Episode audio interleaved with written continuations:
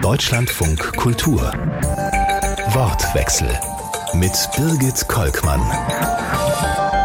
Und dazu begrüße ich Sie herzlich. Haben Sie auch schon überlegt, wie Sie an den Feiertagen zu Ihren Lieben kommen und sich angesichts des Chaos bei der Bahn für das Auto entschieden oder gar gleich gegen eine Reise? Deutschland ist nicht mehr mobil. Wir stecken im Stau, in der Bahn, auf Autobahnen und vor allem auf dem Weg in eine Zukunft ohne Abgase. Bremse statt Turbo. Verpasst die Ampelkoalition die Verkehrswende? Das fragen wir heute im Wortwechsel diese Gäste. Stefan Gelper von Bündnis 90 Die Grünen, er ist verkehrspolitischer Sprecher der Bundestagsfraktion. Christian Hochfeld ist Direktor der Denkfabrik Agora Verkehrswende. Jürgen Lenders von der FDP ist Mitglied im Verkehrsausschuss des Bundestags und Thomas Puls ist Verkehrsexperte beim Institut der deutschen Wirtschaft.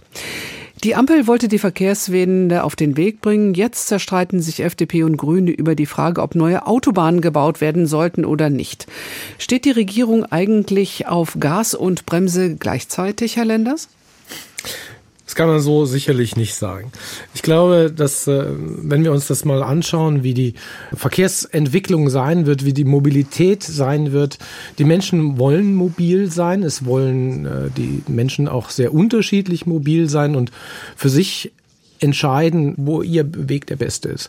Und da gehören alle Verkehrsteilnehmer, da gehören alle Verkehrsinfrastrukturen dazu. Das ist die Schiene, das ist der Radweg, das ist die Wasserschiene, aber eben auch die Straße und das Auto. Mhm, das ist nur die Frage, muss man dann auch neu bauen? Christian Hochfeld von Agora Verkehrswende. Geht nichts vor und nichts zurück? Wie sehen Sie es? Naja, wir haben gerade vor kurzem Zwischenbilanz gezogen, nach einem Jahr jetzt Ampelkoalition. Und tatsächlich, glaube ich, ist es jetzt an der Zeit, vom rasenden Stillstand, wie wir das letzte Jahr bezeichnet haben, zum versprochenen Fortschritt zu kommen. Und wir haben viele Diskussionen geführt jetzt und wir führen weiterhin viele Diskussionen um einzelne Instrumente, sei es der Straßenbau, sei es ähm, die Elektromobilität. Was zählt, und das ist die Währung des Klimaschutzes, sind die vermiedenen Tonnen CO2. Und äh, auf diese Währung hat bisher die Bundesregierung in dieser Legislatur zu wenig eingezahlt. Das heißt, wir müssen dringend das Tempo erhöhen. Im Verkehr ist es das 14-fache an Tempo, was wir aufnehmen müssen, um Klimaschutzziele zu erreichen 2030, die im Übrigen in meinen Augen eine Voraussetzung sind, weiterhin so mobil zu sein, wie Herr Lenders das zu Recht wünscht. Denn werden wir nicht klimamobil bzw. klimaneutral mobil sein, dann werden wir überhaupt nicht mehr mobil sein. Das zeigen solche ähm, Wetterereignisse und Fluten wie die im Ahrtal im letzten Jahr. Das heißt, wir gefährden unsere Mobilität, wenn wir diesen Shift zur klimaneutralen Mobilität nicht umgehend schaffen werden. Das Bild vom rasenden Stillstand, äh, Stefan Gelbhaar. Sie als Vertreter der Grünen müssen sich da nun sehr angesprochen fühlen. Warum auch noch zanken mit der FDP und innerhalb der Regierung, wenn wir viel mehr tun müssen, um die Mobilität zu erhalten? Naja, zanken, also äh, vielleicht erstes Wort in der Demokratie äh, gehört äh, Diskussion und auch mal Streit dazu, äh, sonst wäre es keine Demokratie. Und das passiert dann auch mal in einer Koalition, also soweit so normal. Wo wir uns gerade aktuell darüber austauschen, ist halt über das Thema Planungsbeschleunigung und an welcher Stelle wir was beschleunigen wollen. Und da sind wir eben noch nicht ganz zueinander gekommen. Das muss man, glaube ich, so festhalten, weil wir als Bündnisgrüne eben sagen, wir wollen, klar, wollen wir Planungsbeschleunigen, aber wir wollen das vor allem für die Projekte tun, die dem Klimaschutz helfen und Mobilität sichern. Und die Infrastruktur, die dem nicht nützt, da sehen wir jetzt keinen Grund, zum Beispiel Umwelt- und Klimaschutzstandards irgendwie abzusenken, ganz im Gegenteil. Und darüber müssen wir uns gerade verständigen. Wir haben andere Punkte, die, die, die fehlen uns zum Beispiel noch. Also zum Beispiel, dass man ein Straßenverkehrsgesetz oder ein Personenbeförderungsgesetz auch ÖPNV oder Radverkehrsinfrastruktur beschleunigt planen kann. Da müssen wir auch noch dran feilen, dass das dann kommt. Die Infrastruktur ist marode. Thomas Puls vom Institut der deutschen Wirtschaft. Sie haben sehr untersucht, ähm, wie sich das auswirkt auf die deutsche Wirtschaft. Wie sehen Sie es? Brauchen wir außer Sanierungen, die ja auch schon laufen, auch ganz schnell Neubau? Jein würde ich an der Stelle sagen. Also ich möchte zunächst einmal betonen, aus meiner Sicht war das Vorhaben, die Planungs- und Genehmigungsverfahren zu halbieren, das äh, Wichtigste, was ich im Koalitionsvertrag im Verkehrsbereich gefunden habe. Denn wenn wir mit diesen Verfahren und mit dem Umsetzen von Baumaßnahmen nicht massivst schneller werden, dann wird die Mobilität in zehn Jahren nicht mehr zu gewährleisten sein, fürchte ich. Das kann man zum Beispiel daran festmachen, wir haben jetzt in diesem Sommer eine große Unternehmensbefragung gemacht, zum dritten Mal, und haben die Unternehmen gefragt, wie wirkt sich denn der Zustand der Infrastruktur auf eure Geschäftstätigkeit aus? 80 Prozent sagen, wir werden beeinträchtigt. Davon 27 Prozentpunkte deutlich beeinträchtigt. Um mal, um mal eine Relation zu sagen, 2013, als wir das erste Mal gemacht haben, haben noch 41 Prozent gesagt, für uns ist das kein Hemmschuh. Und 11 Prozent waren deutlich beeinflusst. Heißt, die Infrastruktur, die wir über lange Jahre hinweg immer als Standortvorteil gesehen haben, ist dabei, genau zu einem Hemmschuh zu werden. Und der Ansatz, Planung und Genehmigung zu beschleunigen, ist da aus meiner Sicht ganz elementar. Und ich persönlich denke, wir müssen das bei allen Verkehrsträgern schaffen. Ich denke meistens über den Güterverkehr nach an der Stelle. Das heißt, das Binnenschiff, was gerne hinten runterfällt, spielt da auch eine große Rolle. Und der Autobahnneubau, wir reden hier eigentlich von Lückenschlüssen. Es ist nicht so, dass uns ein, selbst wenn wir alles machen könnten, was wir wollten, dass wir ein Programm wie in den 70ern fahren würden. Aber es geht darum, einige Projekte mal sinnvoll voranzubringen und Neubau ist ja auch in den letzten Jahren quasi fast nicht erfolgt. Ich habe die Statistik nochmal nachgeschaut, extra beim Ministerium. Demnach wurden im letzten Jahr vier Kilometer Autobahnen neu gebaut. Hm, das ist nicht viel. Stefan Gelper, ähm, Thomas Bulz hat es gerade angesprochen. Es geht auch um Lückenschluss. Das sind Reizthemen für viele Umweltschützer, auch für die Grünen in Berlin, die A100 oder im Norden die A20. Wäre es an der Zeit, dass auch Grüne über Hürden springen, damit es beim Straßen- und Schienenverkehr so läuft wie beim schnellen LNG-Terminalbau? Das sind ja gleich drei Themen. Also erstmal der schnelle LNG-Terminalbau, der hat ja nun einen ganz anderen Hintergrund und ich glaube, das ist alles wirklich nicht vergleichbar und das sollte man auch nicht vergleichen.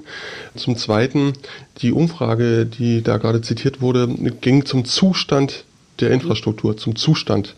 Äh, das heißt, da reden wir über Sanierung, über Erhaltung und in der Tat, da sind wir sehr stark beieinander in der Koalition. Das muss dann bloß ins Machen kommen, dass wir da sanieren müssen und zwar ohne Ende. 400 Brücken im Jahr hat das Ministerium ausgeworfen, die da geschafft werden müssen. Wir sind jetzt bei unter 200. Da muss eine Kraftanstrengung rein. So, das ist vollkommen klar. Und da geht es auch wirklich um Sanieren und nicht um Neubau. Dann ist man auch schneller. Dann hat man auch Planungskapazitäten. Das kann man digitalisieren. Da kann man mehr Personal reinschicken und so weiter, dass das eben dann vorangeht. Beim Neubau der Begriff des Lückenschlusses, der ist in Deutschland echt ein bisschen skurril, weil Deutschland hat halt eins der dichtesten Straßennetze der Welt. Da ist quasi jede zusätzliche Straße kann man als Lückenschluss begründen, weil das Netz ist so engmaschig, dass jede Straße irgendwie zwei andere Straßen verbindet. Das ist also immer ein Lückenschluss. Deswegen ist diese Begrifflichkeit, dieses Bild, was da im Kopf entsteht, mm, das führt in die Irre. Und deswegen ist es eben nicht okay, wenn dann als Lückenschluss getarnt noch ein Moor, äh, noch ein Wald, noch ein Stück Stadt wegkommt und wir dann irgendwie glauben, dass dadurch die Welt besser wird. Nee, die wird dadurch nicht besser. Sie wird besser, wenn wir die bestehende Infrastruktur erhalten. Und das ist auch jetzt schon ein massiver Aufwand. Der Liberale nickt und schüttelt den Kopf ein bisschen. Ja, ich glaube, man muss das ein bisschen einsortieren, was der Stefan Gelper gerade gesagt hat. Ich nenne Ihnen drei Beispiele. Ein Lückenschluss der A4 zwischen Köln-Olpe und Bad Hersfeld. Das würde ich auch aus liberaler Sicht nicht als Lückenschluss, sondern da bauen wir quasi eine komplette Autobahn durch. Das wäre dann das, was man als Neubau nennt. Ich glaube, das muss man mal vor die Klammer nehmen. Aber Neubau bedeutet eben auch, und das ist ein tatsächlicher Lückenschluss, A44 oben in Nordhessen. Das ist das letzte Projekt Deutsche Einheit. Da fehlt die letzte Verkehrseinheit. Wenn wir diese letzten Lückenschluss nicht schließen, dann haben wir auf dieser Autobahn schon Verkehre, die dann eben abfahren und dann sich ja die Ausweichverkehre und damit die Menschen belasten, die eigentlich die, die Funktion der Autobahn, die Verkehre zu bündeln, wird dann nicht wahrgenommen, sondern das untergeordnete Straßenverkehrsnetz äh, nimmt diesen Verkehr dann auf und die Menschen werden belastet. Und das dritte Beispiel, wenn Sie mir das noch gestatten, ich glaube, das ist, da wird es am deutlichsten. A45 bei Lüdenscheid. Es sind rund 4000 Brückenbauwerke in Deutschland Sanierungsfall.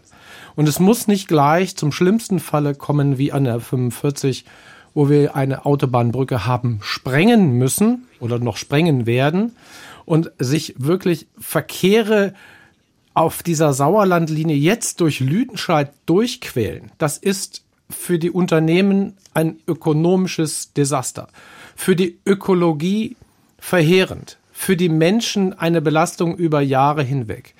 Und hier geht es jetzt darum zu sagen, nicht diese Brücke einfach wieder da aufzubauen, wie sie dann so war, sondern, und darüber müssen wir uns unterhalten, ist es denn nicht richtig, die Verkehrsanforderungen, die wir heute haben, dort bei diesem Neubau gleich zu berücksichtigen.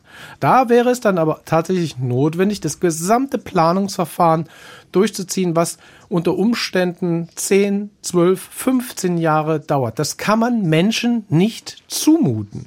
Und das sind die Dinge, über die wir uns unterhalten müssen. Nach dem geltenden Recht wäre das ein Neubau, der das komplett neue Verfahren oder das komplette Verfahren durchlaufen müsste. Und hier gehen wir mit unseren Koalitionspartnern ins Gespräch und zu sagen, können wir das nicht beschleunigen, können wir nicht diese Aspekte auch einfach als Ersatzbau sehen und nicht als Neubau.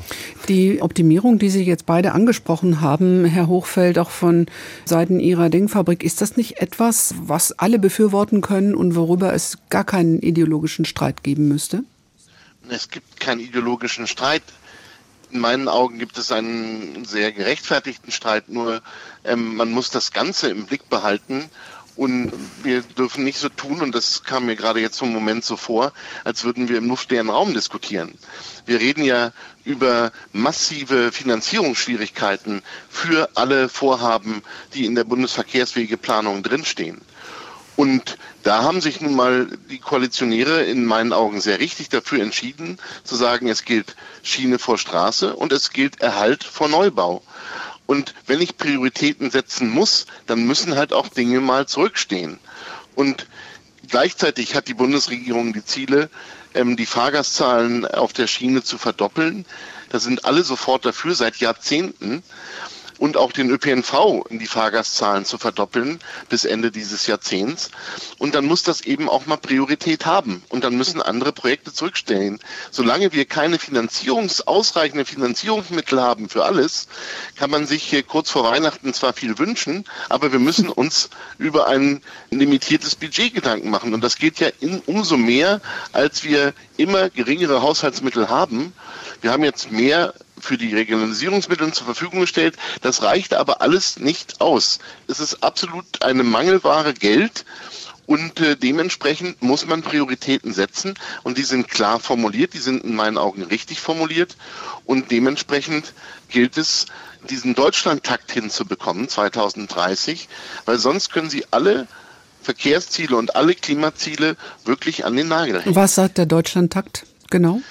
Der Deutschlandtag sagt, es gibt ein Netz innerhalb Deutschlands, was die Großstädte oder eine zahlreiche Großstädte miteinander verbindet, wo in Halbstunden oder Stundentakt Abfahrten stattfinden und damit gewährleistet ist, dass ich mich darauf verlassen kann, dass ich schnell von einer Stadt zur anderen innerhalb Deutschlands kommt. Dafür braucht es aber noch eine ganze Reihe von Projekten, die bisher noch nicht priorisiert sind, die bisher noch nicht finanziert sind und deshalb braucht es Finanzierung und Priorisierung für den Deutschlandtakt. Sie schütteln den Kopf, Herr Länder. Ja, also das muss man mal richtig stellen. Also der Bundesverkehrswegeplan sieht eine Priorisierung vor. Das ist, äh, der Bundesverkehrswegeplan wird vom Deutschen Bundestag verabschiedet. Und der, der muss e neu gefasst werden. Der ist nein, er muss evaluiert werden, also mhm. ob die Bedarfe so noch richtig sind Exakt. und ob so, ne? Aber er sieht ja bereits eine Priorisierung vor. Und das ist ja richtig, es ist nicht alles ausfinanziert, was man an Infrastrukturprojekten in Deutschland haben will. Das muss auch nicht sein, sondern es wird auch zum Beispiel danach geschaut, wo ist die größte Akzeptanz bei der Bevölkerung, wo ist der größte Bedarf. Und das haben wir zum Beispiel Beispiel den, bei den Brückenbauwerken auch vorgenommen. Da ist auch eine Priorisierung vorgenommen worden. Also welche Brücken müssen jetzt als, als erstes in die Sanierung gehen, damit wir eben kein Fiasko bei der Infrastruktur erleben. Also Herr Lenders spricht den Punkt an. Es wird immer mit der in der Tat misslichen hochprekären Situation in Lüdenscheid argumentiert mit der Rammetetalbrücke, weshalb man jetzt das Umweltrecht da schleifen müsste, um überall schnell sanieren zu können. Und genau mit so einer, äh, von einer Einzelgeschichte auf alles das Gesetz zu ändern, ist genau der falsche Weg. Da sind wir uns einig. Dann sollten wir aber auch das äh, so argumentieren. Dann kommen wir auch sehr schnell da zueinander. Und ansonsten, wir haben halt im Bundesverkehrswegeplan nicht nur zehn Projekte, wo wir dann von eins bis zehn durchnummeriert und priorisiert hätten, sondern das muss man sich immer wieder bewusst machen. Im Bundesverkehrswegeplan stehen über 1500 Straßenbauprojekte drinne über 1500. So, und das sind auch über 800 Kilometer Neubau. Und da dann irgendwie von Lückenschlüssen zu reden, da fehlt mir die Fantasie, was das für eine Lücke sein soll, in die man die da reinbaut.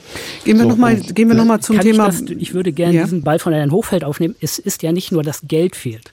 Geld fehlt uns ja gerade jetzt dieses Jahr, weil die Baukosten so explodiert sind. Baukostenindex Straße des äh, Statistischen Bundesamts ist dieses Jahr um 25 Prozentpunkte gestiegen. Aber daneben fehlen uns ja auch die Kapazitäten in der Umsetzung. Es ist ja nicht von ungefähr, dass wir seit Jahren in vielen Regionen oder auch bei manchen Verkehrsträgern immer wieder das Problem haben, dass das Geld überhaupt nicht genutzt werden konnte, sondern zurückgegeben wurde. Und da kommen wir dann zu dem Thema Fachkräfte, gerade auch in den Bundesbehörden. Rekrutierungsprobleme sind da enorm. Ich habe letztens mit einem Professor, der Bauingenieure ausbildet, gesprochen. Der sagt, der hängt eigentlich gar nichts aus, aus den Landesstraßenbaubehörden oder so mehr aus, weil die Tarifgruppe, die da genannt wird, lohnt nicht. Und da haben wir ein Riesenloch. Und wenn wir ein bisschen perspektivisch weiterdenken, müssen wir uns auch die Frage stellen, wer kann eigentlich diese Infrastrukturen nachher bauen? Weil in der Bau, im Bausektor sieht es nicht besser aus. Da fehlen die Ingenieure, da fehlen die Poliere, da fehlen die Leute, die es nachher bauen. Also da kommen wir, glaube ich, in ein viel größeres Problem als bei der Finanzierung rein. Und am Ende fehlen auch noch die Kraftfahrer, die die Lkw dann über diese fertiggestellten oder vielleicht fertiggestellten Straßen und, steuern. Und beispielsweise auch die Stellwerker bei der Eisenbahn Die den Verkehr lenken müssen. Also das klingt ja schrecklich, was wir gerade machen. Das klingt so, als würden wir äh, Selbstmord aus Angst vor dem Tode äh, begehen wollen. Ich denke mal, ein Schritt nach dem anderen. Alles ist richtig, was äh, gerade angesprochen worden ist. Natürlich haben wir an allen Ecken und Enden ähm, sozusagen ist die Decke zu kurz. Aber jetzt deshalb zu sagen, ich gehe diesen wichtigen Schritt nicht an, dass ich erst einmal versuche, die allerwichtigsten Vorhaben für die Bundesregierung zu priorisieren und die auch durchzufinanzieren. Das ist eine Voraussetzung, dass dann auch die Planung und auch dann die äh, Umsetzung in der Planung, also das sozusagen Ingenieurswesen und dann auch die Umsetzung beim Bau, dass dann die Voraussetzungen dafür geschaffen sind, dass auch Firmen sich darauf einstellen können, dass sie dort Gewerke bekommen. In dem Moment, wo immer wieder das offen gelassen wird, ob man es finanziert oder nicht, auch wenn es im Bundesverkehrswegeplan vielleicht hoch priorisiert ist, in dem Moment stellt sich da auch keiner drauf ein. Also ich glaube, ein Problem nach dem anderen abzuräumen, wäre, glaube ich, wichtig. Und das grundsätzliche Problem ist, dass wir sozusagen für diese Ausbau- und Angebotsoffensive im ÖV sowohl auch beim Güterverkehr und im Deutschlandtakt. Dort haben wir nicht bisher genügend finanzielle Mittel, um das durchzufinanzieren. Es ist die Voraussetzung, um die Klimaziele zu erreichen. Deswegen müssen wir neue äh, Schwerpunkte setzen. Die Welt hat sich weitergedreht, seit die Prioritäten beim letzten Bundesverkehrswegeplan gesetzt worden sind. Und deshalb braucht es die Bedarfsplanüberprüfung. Äh, Thomas Puls, Herr Hochfeld hat das gerade gesagt, ein Problem nach dem anderen abräumen. Ich kann mir vorstellen, dass es ähm, für Sie als Experte, aber auch für die Politiker irre schwer ist, bei diesen gigantischen Problemen, die in allen Bereichen drängen und ja dann miteinander zusammenhängen, zu entscheiden, was machen wir denn jetzt als erstes? Klar, wenn die Bahn auf Platz eins steht der Prioritätenliste, wunderbar, aber die Straße ist auch unheimlich wichtig und der Hauptverkehr und Hauptgüterverkehr läuft über die Straße. Also wie kann man jetzt einen vernünftigen Plan entwickeln, wo man sagen kann, wir machen uns eine Arbeitsliste und dann gehen wir die wirklich durch? Das ist in der Tat eine ganz große Frage. Das System der Bundesverkehrswegepläne stammt ja aus den 70er Jahren, also aus einer Zeit, wo wir wirklich massivst ausgebaut haben. Da hat es auch wirklich funktioniert. Da haben wir auch, ich glaube, 90, 95 Prozent der Pläne umgesetzt und sind nachher immer schlechter geworden. Wir müssen in der Tat, glaube ich, an der Stelle wirklich neu denken und dabei muss aus meiner Sicht ein ganz zentraler Punkt sein, dass wir uns bewusst sind bei allem, wir werden alle Verkehrsträger brauchen. Selbst das immer wieder vergessene Binnenschiff ist nicht zu ersetzen in dem Güterverkehrssystem, das, äh, das wir zukünftig haben wollen. Und ähm, das wird in der Tat, glaube ich, ein sehr dickes Brett, das wirklich so zu reformieren, dass wir wieder dahin kommen, dass unsere Pläne realistischer werden. Aber in der Tat, wenn wir es nicht angehen, wird es nicht passieren. Und wenn wir so weitermachen wie bisher, dann wird die Infrastruktur für den Verkehr 2045, wo wir klimaneutral sein wollen, nicht da sein. Denn eins ist ja auch nochmal ganz klar, insbesondere im Güterverkehr gilt, das wird mehr. Im Personenverkehr gibt, kann man durchaus davon ausgehen, dass es vielleicht eher weniger wird, aber der Güterverkehr ist, glaube ich, unstrittig. Das wird mehr. Gehen Sie, Herr Linders, auch davon aus, dass es im Personenverkehr nicht mehr wird? Denn wenn wir jetzt so etwas wie 49-Euro-Ticket einführen, dann kann man sich schon vorstellen, Sie 9-Euro-Ticket, dass viel mehr Leute mit der Bahn fahren wollen das ist ja auch unser Ziel, durchaus Menschen dazu zu bewegen, auch andere Mobilitätsangebote auch anzunehmen. Das ist ja Sinn und Zweck des 49 Allein die Bahn schafft das jetzt nicht. Ja, genau. Also man muss schon sehen, wenn man sich die Zahlen anschaut und äh, da hat der Kollege absolut recht, wenn er sagt, also im Güterverkehr, das wird einen permanenten Aufwuchs geben. Das wird allerdings auch in der Mobilität der Menschen wird das auch eine starke Rolle spielen. Sie können Mobilität zum Beispiel vom Wohnungsmarkt äh, nicht trennen. Also Wohnen und Arbeiten und wie ich da hinkomme, gehört zusammen. Aber den Gedanken nochmal, äh, wenn man den nochmal festhält, dann würde ich mal sagen, Mobilität, Verkehre werden zunehmen. So, so weit sind wir uns einig. Jetzt kommen wir erst nochmal auf unsere, mhm. auf unsere Liste, die abzuarbeiten wäre. To-Do. Also ich würde auch sagen, gerade dann schauen wir uns die Kapazitäten an. Da wissen wir gerade, was den Güterfrachtverkehr anbelangt, dass die Schiene begrenzt ist, eigentlich am Anschlag. Die Straße genauso. Wo wir Möglichkeiten haben, tatsächlich, das ist eben schon angeklungen, ist die Binnenschifffahrt.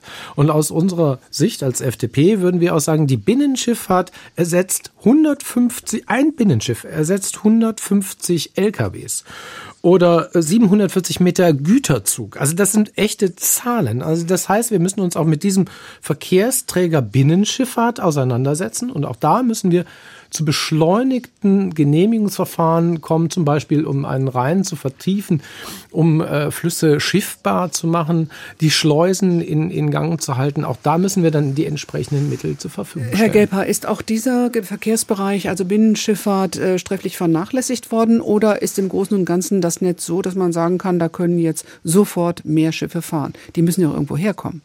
Also man kann mal eins zusammenfassen, sämtliche Verkehrsträger, Schiene, Straße, Wasserstraße sind in den letzten Jahren vernachlässigt worden, äh, weil immer der Fokus auf Neubau lag und weniger auf den Erhalt des Bestandes. Und das sieht man eben bei den Brücken, bei den Wasserstraßen, bei den Schienen. So, bei der Schiene wurde ja teilweise wirklich im Tausender Kilometer zurückgebaut, statt äh, da den Bestand zu bewahren. Also da äh, ist mir vollkommen klar, dass die Wirtschaft, also wie Herr Pulz referiert hat, äh, dass die ja sagen, dass der Zustand der aktuellen Infrastruktur nicht befriedigend ist. Vollkommen klar. Deswegen muss man auch priorisieren. Im Übrigen, ich bin aber an einer Stelle nicht der gleichen Meinung. Das ist, fällt ja nicht vom Himmel, dass wir mehr Verkehr bekommen, sondern das ist ja menschengemacht. So, und da muss man sich dann eben fragen, was, was kann man denn da dagegen setzen? Wir müssen ja nicht immer sagen, wir müssen auch mehr Verkehr ermöglichen. Wir wollen mehr Mobilität ermöglichen. So, wenn die Leute mobil sein wollen, müssen sie es können. Vollkommen richtig. Aber wir haben jetzt zum Beispiel das Stichwort Homeoffice. Da kann man Verkehre auch vermeiden, also unnötige Verkehre. Äh, wir können natürlich verlagern von der Straße auf die Schiene. Das sind ja wettbewerbliche Situationen zwischen Straße und Schiene. Wenn dann die Schiene deutlich günstiger wäre, für den einzelnen Gütertransport würde das halt eben über die Schiene stattfinden, nicht über die Straße. So und solche Punkte, da kommen wir dann eben dazu, dass wir mehr Mobilität generieren bei gleichbleibendem oder gar weniger Verkehr. Dieses, äh, das wird immer mehr Verkehr und deswegen müssen wir immer mehr Straßeninfrastruktur bauen und dann wird es da auch logischerweise immer mehr Straßenverkehr. Ah, das ist diese Nachfragelogik, die im Verkehrsbereich halt nicht gilt. Im Verkehrsbereich ist ganz klar Angebotslogik. Baue ich Fahrradständer, fahren die dort Fahrrad. Baue ich Autobahnen, fahren sie Auto. Stefan Gelper von Bündnis 90 Die Grünen war das, der verkehrspolitische Sprecher der Bundestagsfraktion. Er diskutiert im Wortwechsel über Bremse statt Turbo, verpasst die Ampelkoalition die Verkehrswende mit Christian Hochfeld von der Denkfabrik Agora Energiewende, mit Jürgen Lenders von der FDP, Mitglied im Verkehrsausschuss und Thomas Puls, dem Verkehrsexperten beim Institut der deutschen Wirtschaft. Nun hat Stefan Gelper gerade angesprochen, Herr Puls, Verkehr vermeiden, das wäre es. Dann könnte derweil vielleicht auch in Ruhe etwas mehr weitergebaut werden an Straßen, an der Bahn. Aber hat die Bundesregierung da genau das Falsche getan, indem sie zum Beispiel den Tankzuschuss bezahlt hat und eigentlich Fahren mit dem Auto wieder mehr ermöglicht hat, anstatt es zu unterbinden?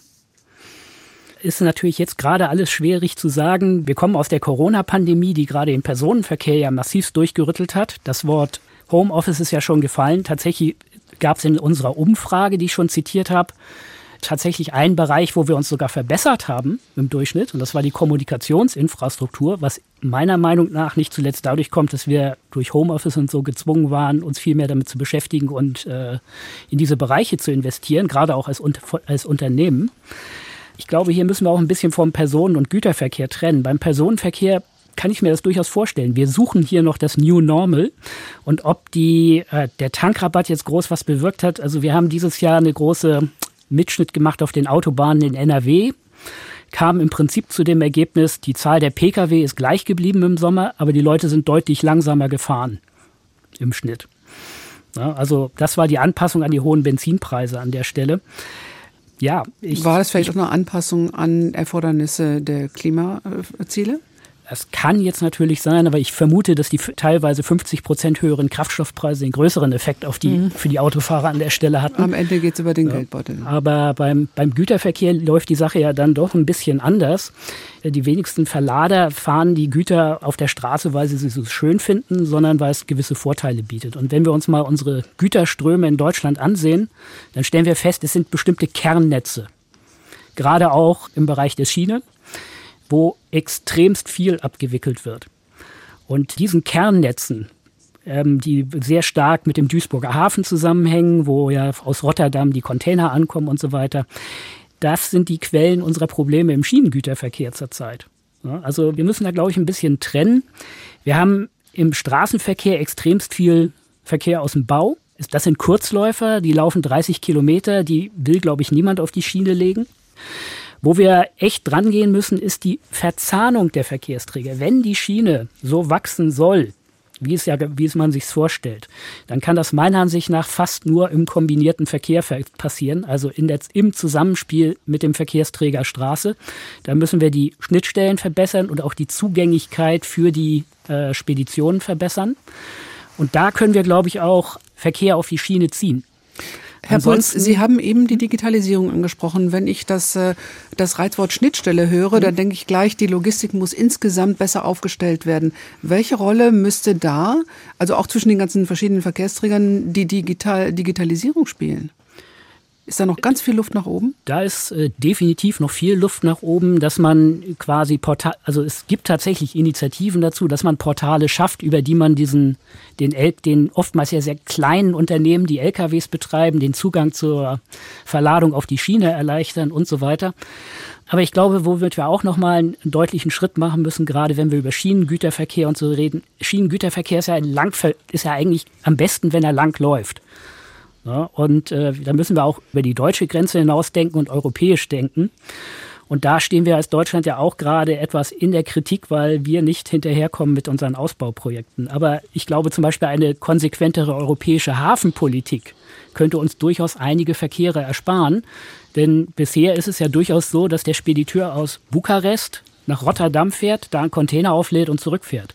Wäre eigentlich viel schlauer, wenn der Container ins Schwarze Meer gefahren wird äh, nochmal an den, auf den LKW zu sprechen zu kommen, der ja, da ist Deutschland Transitland, auch von Osteuropa nach Westeuropa. Das ist äh, ja gerade quer durch, ähm, äh, durch Deutschland ein immenser Aufwand. Und da sind die Strecken mit den LKWs wirklich lang. Kann man da irgendwas woanders hin verlagern? Die Schiene ist ja auf den Strecken genauso äh, am Anschlag. Hm. Ne, also da kommt, da momentan fürchte ich, wird das eher, geht das mehr in die Richtung, nach dem, was ich so höre, dass äh, Verlader aufgefordert werden, eher etwas weniger zu machen im nächsten Jahr. Hm. Herr Hochfeld, äh, gerade bin ich irgendwie an so einem Punkt, wo ich denke, also egal, wo wir hingehen, es wird immer nur eine Springprozession. Zwei vor, ein zurück, wenn überhaupt. Kommen wir nicht voran? Ja, wenn ich mir die Diskussion so anhöre, dann ist es tatsächlich so. Und warum, woran liegt das? Weil, glaube ich, immer noch so in den Köpfen drinsteckt, wir sichern erstmal die Mobilität und versuchen, die Infrastruktur auszubauen. Und wenn es dann noch reicht, dann machen wir noch was für den Klimaschutz. Und das spiegelt sich ja auch in der Bilanz der Bundesregierung wieder. Man arbeitet derzeit an einem Klimaschutz-Sofortprogramm, wo man die Lücke, die beim Verkehrssektor noch besteht, einfach offen lässt, weil man sagt, wir können uns nicht auf die notwendigen Maßnahmen einigen, die erforderlich werden, um diese Lücke zu schließen. Und wir reden dann von jetzt bis 2030 um 100, ich sage jetzt mal, also da ist man sich selbst da noch nicht einig, aber ähm, zwischen 118 und 175 Millionen Tonnen in Summe, die wir zusätzlich vermeiden müssen. Und das ist die einzige Währung, die der Klimaschutz kennt, durch zusätzliche politische Maßnahmen. Und wenn wir diese Maßnahmen nicht angehen, dann wird es nichts werden. Und dann wiederum, das ist das Zentrale, was ich versuche immer wieder auch zu sagen, dann wird es auch mit der Mobilität nichts mehr werden dann hilft es nicht, sich sozusagen seine Mobilitätswelt zu schaffen und dann zu sagen, äh, der Klimaschutz spielt eine untergeordnete Rolle. Der ist zentraler Bestandteil des neuen Verkehrssystems, der neuen Verkehrswelt. Und da ist die gesamte Verkehrspolitik und das gesamte Straßenverkehrsrecht einfach zu modernisieren. Es ist absolut aus der Zeit gefallen, was wir an Straßenverkehrsgesetz, an Straßenverkehrsverordnung haben, aber auch an den Planungsinstrumenten der Bundesverkehrswegeplanung, weil die Ziele Umweltschutz, Klimaschutz, Vision Zero, also ähm, keine Tote mehr im Verkehr, städtebauliche Aspekte, weil die überhaupt nicht verankert sind in diesem Straßenbaurecht und in dem Verkehrsrecht. Und dann können wir auch nicht gleichberechtigt diese Ziele verfolgen. Und deshalb ist meine Frage ganz offen. Wie wollen Sie denn die Lücke schließen, ähm, in die der Klimaschutz äh, oder die Klimaschutzlücke, die im Verkehrssektor besteht bis 2030? Klare Frage an die Politik. Und einer sitzt absolut. bei mir im Studio, der Liberale. Ähm, die FDP, Herr Lenders, sagt trotzdem Nein, Nein zum Tempolimit. Da könnte man gewaltig senken an Ausstößen zumindest. Ich habe ja auf die Frage gewartet. Da muss er ja mal kommen. Ne? Irgendwann mussten Sie die Frage mhm. stellen. Ich würde erstmal beim Klimaschutz auch mal äh, da auch Bitte jetzt erst zum Tempolimit. Erst zum Te dann ich tue Ihnen den Gefallen und Danke. sage, was zu Tempolimit 130 auf den Autobahnen. Die 130 stehen nee, 100. übrigens nur 100, äh, okay. Es macht es aber nicht viel besser. Es, es, würde vielleicht eine Bilanz statistisch besser machen. Ich kann Ihnen sagen, wenn es nicht nötig ist, ein Gesetz zu machen, dann ist es richtig, kein Gesetz zu machen. Wenn Sie sich die Situation auf den Autobahnen bei diesen Spritpreisen anschauen, werden Sie feststellen, es fährt sowieso schon kaum ein Mensch viel schneller als 130. Es Wir haben eine 130 Richtgeschwindigkeit. Jeder, der 130 auf der Autobahn und schneller fährt, sollte sich darüber im Klaren sein, da sind unsere Autobahnen für 200, die lassen das zwar ab und zu zu, aber dafür sind sie eigentlich nicht konstruiert. Das, man fährt also schon ein eigenes hohes Risiko. Und am Ende aller Tage ist das, glaube ich, eine Diskussion, die sich dann müssen wir auch über die Antriebswende reden.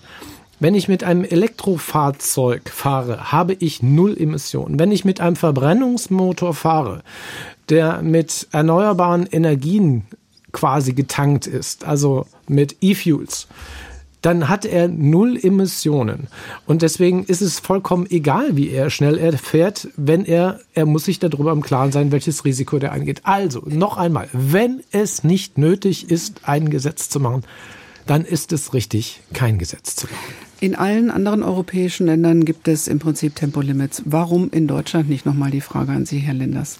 Weil Sie sind ja die Bremse in der Regierung weil es am an Ende, Vernunft zu appellieren funktioniert ja nicht. Wenn es am Ende warum nicht an die Vernunft appellieren?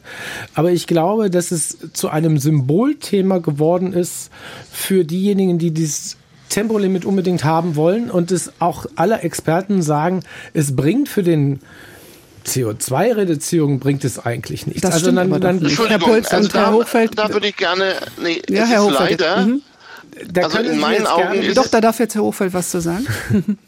Ja, weil es sich umgedreht hat. Es ist nicht mehr ein Symbolthema für diejenigen, die das ähm, aus symbolischen Gründen wollen. Die Fakten liegen doch auf dem Tisch. Es ist zum Symbolthema für die, die es nicht wollen. Die Mehrheit der Bevölkerung in allen Umfragen ist inzwischen für ein allgemeines Tempolimit auf den Bundesautobahnen. Warum gibt man nicht den Mehrheiten hier mal nach? Es ist nachgewiesen, dass wir 1,9 Millionen Tonnen CO2 einsparen können mit Tempo 130. Das heißt, für keine Kosten, die entstehen. Ja, es entstehen keinerlei Kosten. Und das müssen Sie mir dann, wenn Sie es nicht wollen, finde ich ja auch richtig, Herr Lenders, dann sagen Sie mir aber, was machen Sie anstatt dessen, um diese zwei Millionen Tonnen zu reduzieren? Und wir werden auch mehr Sicherheit auf den Straßen haben. Die Fakten liegen auf dem Tisch und es ist wäre wirklich falsch zu sagen, es geht hier um Symbolik. Es geht darum, vielleicht dass sie das anders einschätzen als äh, andere, aber dann müssten sie die Fakten widerlegen oder sie müssen sagen, wo sie die anderen zwei Millionen Tonnen herholen, die vielleicht klein erscheinen, aber nochmal, vor dem Hintergrund der Riesenlücke im Verkehr, glaube ich, können wir gar nichts ausschließen mehr, was wir für den Klimaschutz tun müssen. Herr Hochfeld, wenn wir jetzt nochmal äh, nicht nur über Autobahnen sprechen, sondern vielleicht auch Tempolimits innerorts, auch da wird viel zu, viel zu schnell gefahren, auch da kann man eine Menge sparen und man kann Autos auch besser nutzen, als nur alleine drin zu sitzen. Brauchen wir mehr Dirigismus von der Politik, dass den Bürgern gesagt wird, passt mal auf, ihr müsst was tun, sonst bewegt ihr euch bald gar nicht mehr? Was das angeht, das Thema Tempolimit in Städten, braucht es keinen Dirigismus, aber es braucht eine Verlagerung der Verantwortlichkeiten auf die Ebene, die am besten darüber entscheiden kann, welche Tempos und welche Art von Verkehr ähm, gewünscht sind. Und das ist die kommunale Ebene. Mhm.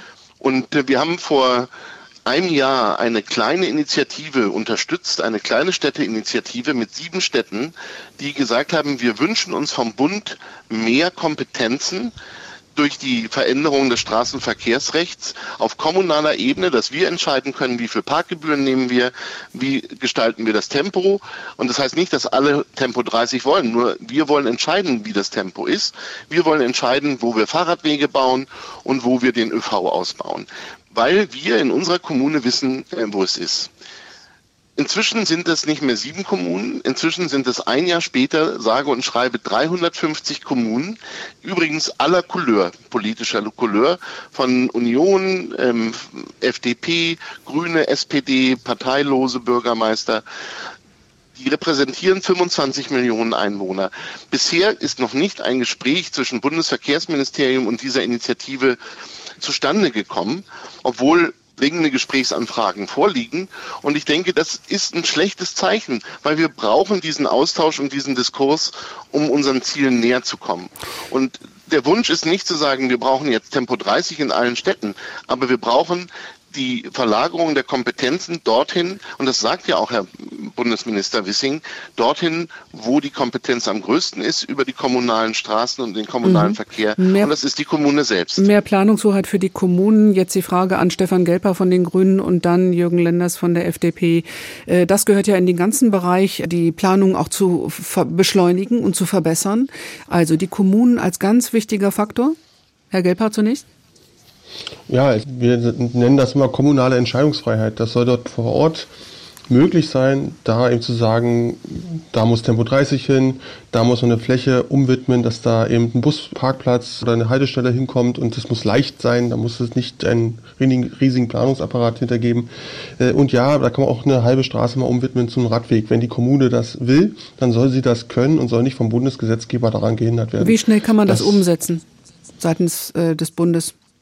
Ja, Olaf Scholz. Halbes Jahr. Das, Halbes Jahr, mhm, sagt der Hochfeld. Ja, ich würde sagen, es könnte deutlich schneller gehen, wenn alle das wollen. Also wir haben hier Gesetze auch schon binnen von einem Monat gemacht. Herr Lenders.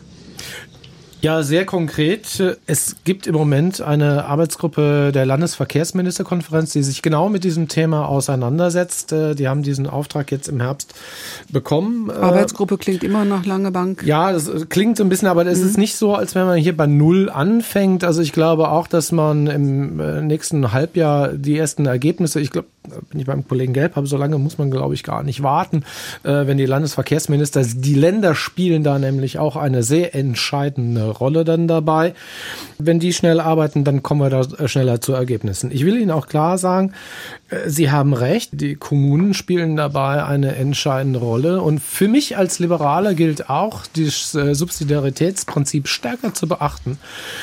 Also wenn eine Kommune, wenn die Bürgerinnen und Bürger, die Kommunalparlamente vor Ort entscheiden, dass eine Straße von 50 Regelgeschwindigkeit auf 30 runtergehen soll. Wird es normalerweise im Kreis gleich wieder kassiert. Wer bin denn ich mhm. aber aus Berlin, der sagt, das ist nicht richtig? Also wenn die Bürgerinnen und Bürger das vor Ort entscheiden, mhm. sollen die die Möglichkeit bekommen. Da haben wir uns in der Koalition auch darauf verständigt. Das wird auch kommen.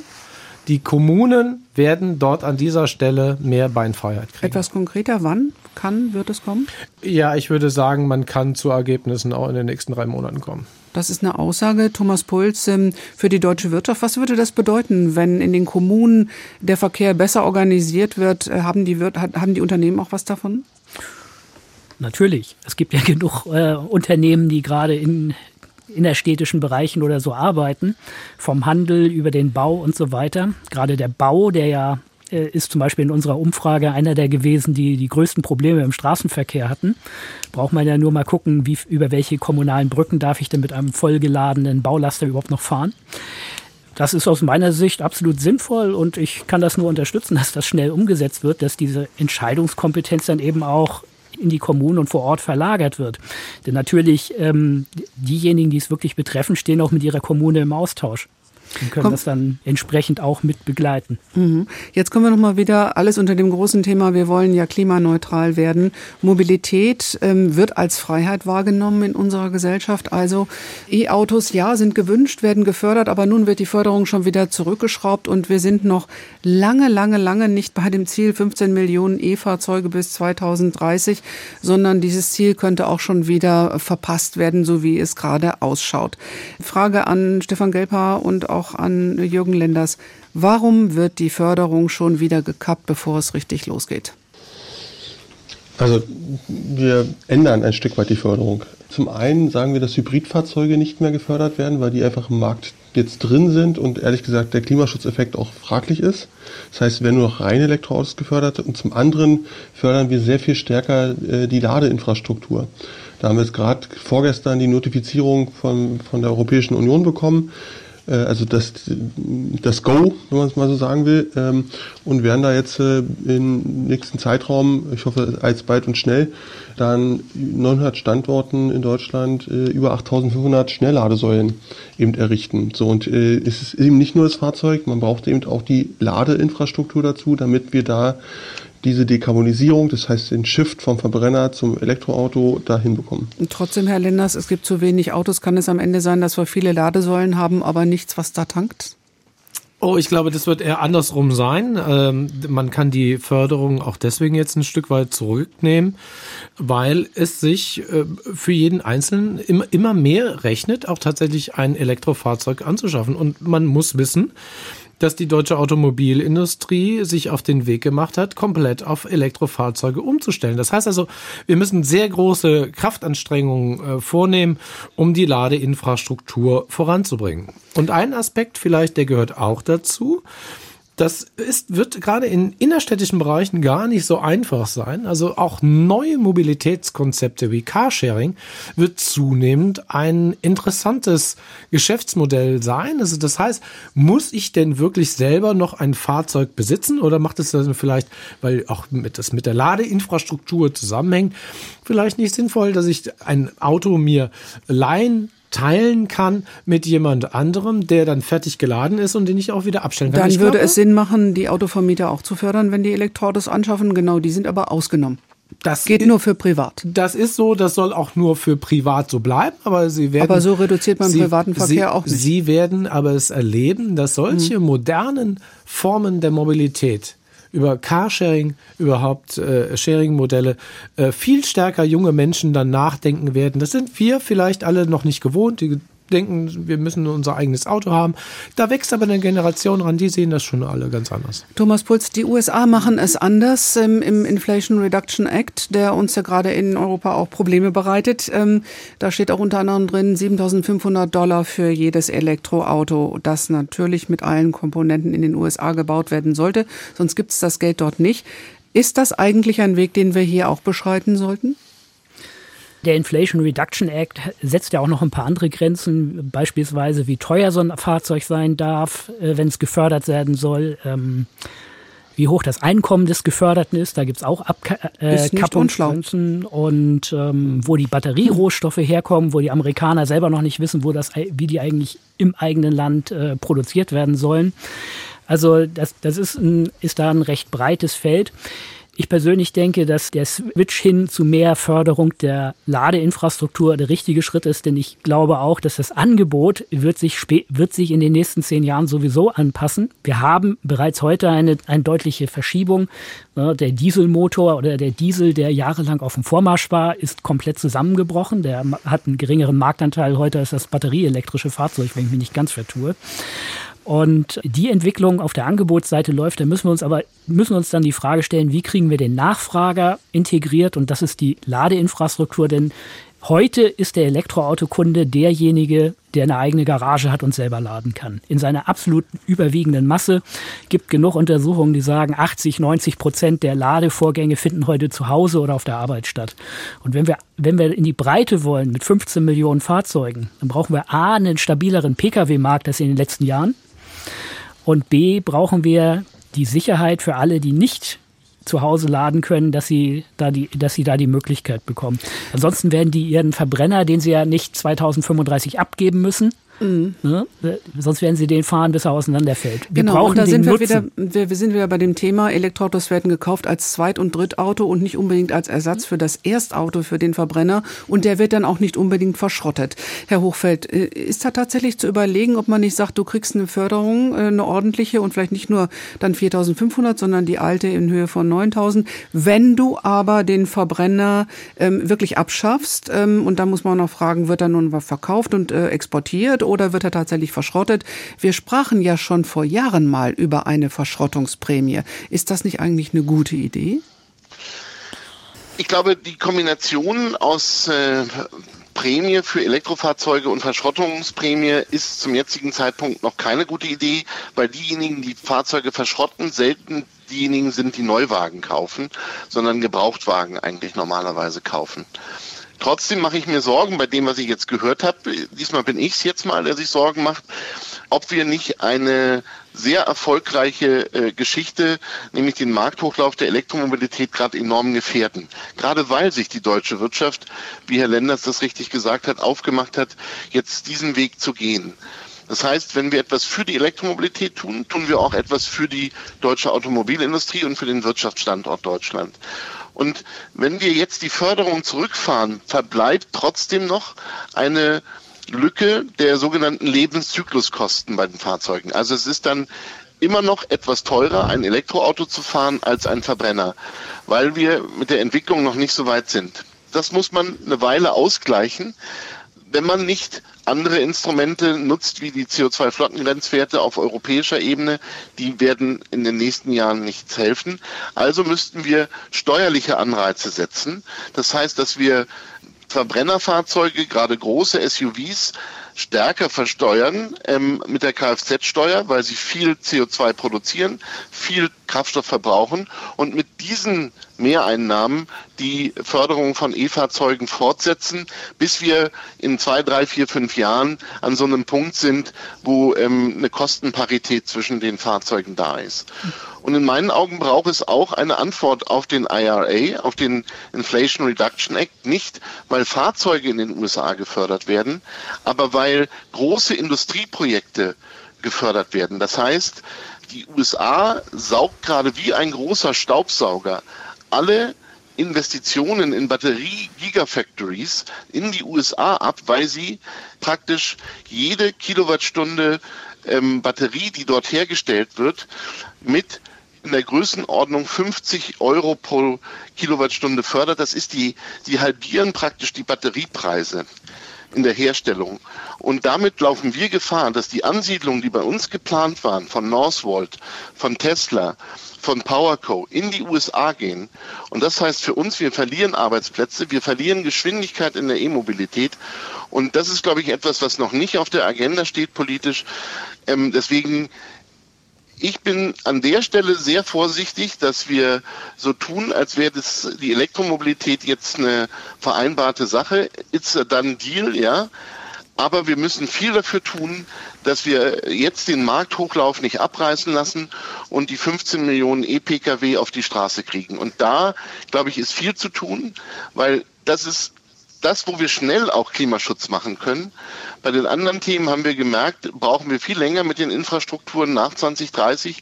Wenn wir also schnell etwas tun wollen, dann ist es die Antriebswende beschleunigen und da tun wir gerade das Gegenteil. Sie das hatten, Herr Hofeld, gesagt, dass, dass das erste Jahr der Ampel im Grunde vertan ist, was die Verkehrswende und äh, die angestrebte Klimaneutralität angeht. Ähm, ist, sind wir jetzt an einem entscheidenden Punkt, dass jetzt wieder ähm, auf das Gaspedal im buchstäblichen Sinne äh, gedrückt werden muss, damit wir es doch noch schaffen, und zwar in allen Verkehrsbereichen? Herr Lenders, zunächst bei Ihnen. Also es gibt ja jede Menge Ansätze. Also ist, äh, wenn ich die Deutsche Bahn sehe, da, da, wir machen enorme Anstrengungen. Das sind über neun Milliarden, die da jetzt hineinfließen. Aber 29 Milliarden sind notwendig nach Beschleunigungskommission Schiene. Ja, äh, irgendwann müssen sie natürlich auch sehen, dass sie einen Bundeshaushalt nicht überladen können. Aber es sind ja im, im Vergleich zu dem, was in den letzten Jahren passiert ist, das sind ja wahnsinnige Kraftanstrengungen. Die Elektromobilität, der, der Masterplan Ladeinfrastruktur, das sind 68 Maßnahmen, die jetzt auf den Weg gebracht sind. Äh, Wasserstofftechnologie, E-Fuels, äh, Radwegeausbau und am Ende auch ein Deutschland-Ticket, wo wir viele Menschen wirklich dazu bewegen wollen, ein anderes Mobilitätsangebot wahrzunehmen. Sie müssen auch einer neuen Bundesregierung vielleicht mal die Chance geben, sich zu finden, sich zu sammeln, sich auf Maßnahmen einzustellen in einem Umfeld, wo es wir mit einem handfesten Landkrieg ganz nebenbei noch in Europa mhm. zu tun haben. Ich glaube, wenn man da mal eine Bilanz drunter zieht, hat diese Bundesregierung über alle Ressourcen hinweg wirklich schon viel auf den Weg gebracht. Herr Gelper, ähnlich positiv Ihre Einschätzung? Also wo die Einschätzung ähnlich ist, dass natürlich diese Koalition vor äh, äh, riesigen Herausforderungen äh, steht, aufgrund des Krieges, aufgrund der Energiekrise und so weiter. Ich bin nicht zufrieden mit der Bilanz, äh, was das, den Klimaschutz und das, insbesondere das Klimaschutz-Sofortprogramm, wenn man sich da die einzelnen Sektoren anschaut, äh, da kann man nicht zufrieden sein, Punkt. Äh, und da gibt's ja diverse Mittel, die äh, ergreifbar sind. Die müssen halt eben auch exekutiv ergriffen werden. Äh, ich würde jetzt aber auch nicht den Stab brechen. Also wir haben äh, in diesem Jahr 2022 eine kleine verkehrspolitische Revolution mit dem 9-Euro-Ticket und folgendem 49-Euro-Ticket eingeleitet. Äh, wir haben das Verbrenner ausbeschlossen 2035. Wir haben die Hybridförderung beendet. Das sind schon positive Punkte. Wir haben das Homeoffice äh, äh, kommt gerade in die finale Kurve und wird stärker auch verkehrsvermeidend dann wirken. Das sind positive Punkte, aber es reicht halt nicht. Es reicht nicht, um diese riesige Klimaschutzlücke insbesondere im Verkehr zu schließen. Da braucht man eine konsequente Dienstwagen, neue Besteuerung. Da müssen wir uns überlegen, wie die Elektromobilität, ob die so hoch läuft, wie wir uns das vorgenommen haben. Da muss man ein kritisches Auge drauf haben. Vollkommen richtig. Aber man kann da auch nicht immer mehr Geld hinterherwerfen. Da muss man im Zweifel mit der Kfz-Steuer arbeiten oder mit einem ähnlichen Instrument. Vollkommen richtig. Mhm. Und dann ähm, ja, dann muss man halt im Zweifel auch nachsteuern, klar. Äh, Thomas Puls, ähm, für Sie das Schlusswort. Ist das Glas halb voll und oder halb leer, wenn wir ähm, die eben besprochene Lücke hin zur Klimaneutralität im Auge haben? Wo stehen wir? Ja, wir, ste wir stehen am Anfang eines herausfordernden Weges. Ähm, und ich würde durchaus sagen, dass wir in den letzten sieben, acht Jahren ja auch schon einiges bewirkt haben im, Verkehrs, äh, im Verkehrsbereich, gerade was äh, wieder, wieder mehr Infrastrukturfinanzierung und so weiter angeht. Klar ist aus meiner Sicht aber auch, wenn man diese Klimaziele irgendwie erreichen will, geht das nur über, geht das primär über die Dekarbonisierung des Straßenverkehrs und das wird verdammt herausfordernd. Gerade wenn wir dran, uns daran erinnern, dass wir dieses Jahr ja ähm, erfahren mussten, dass höhere Preise wahrscheinlich gar keinen so großen Effekt haben werden. Dankeschön, Thomas Puls. Das war der Verkehrsexperte beim Institut der deutschen Wirtschaft. Er diskutierte im Wortwechsel von Deutschlandfunk Kultur mit Jürgen Lenders von der FDP, Mitglied im Verkehrsausschuss des Bundestages, Christian Hochfeld, dem Direktor der Denkfabrik Agora Verkehrswende und Stefan Gelbhaar von Bündnis 90, die Grünen verkehrspolitischer Sprecher der Bundestagsfraktion. Deutschlandfunk Kultur. Wortwechsel. Überall, wo es Podcasts gibt. Und in der DLF Audiothek.